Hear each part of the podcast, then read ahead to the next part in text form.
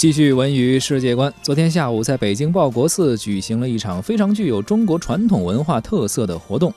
中国扇子艺术学会在这里举行了挂牌仪式，同时第三届善良节文化活动拉开了帷幕。说到报国寺，很多的老北京人一定不会感到陌生了。它始建于辽代成化二年，也就是公元一四六六年。后来呢改名仁慈，后来改名慈仁寺啊。现在呢是俗称报国寺。在清朝乾隆十九年改名为大国慈仁寺啊。它的名字直译呢是。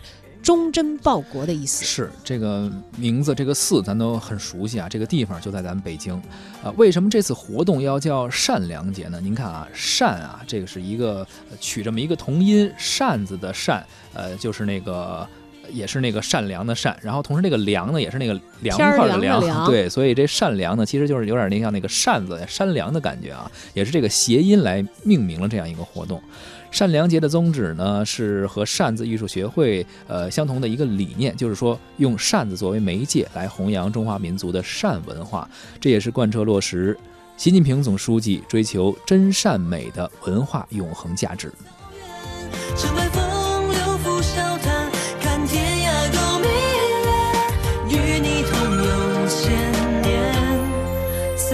人间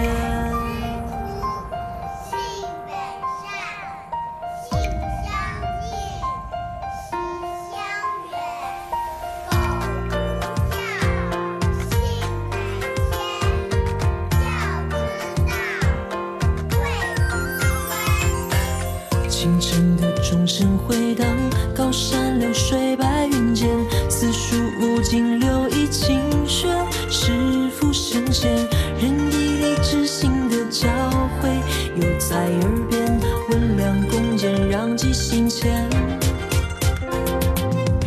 暖暖的阳光洒在布满青苔的窗沿，冉冉檀香映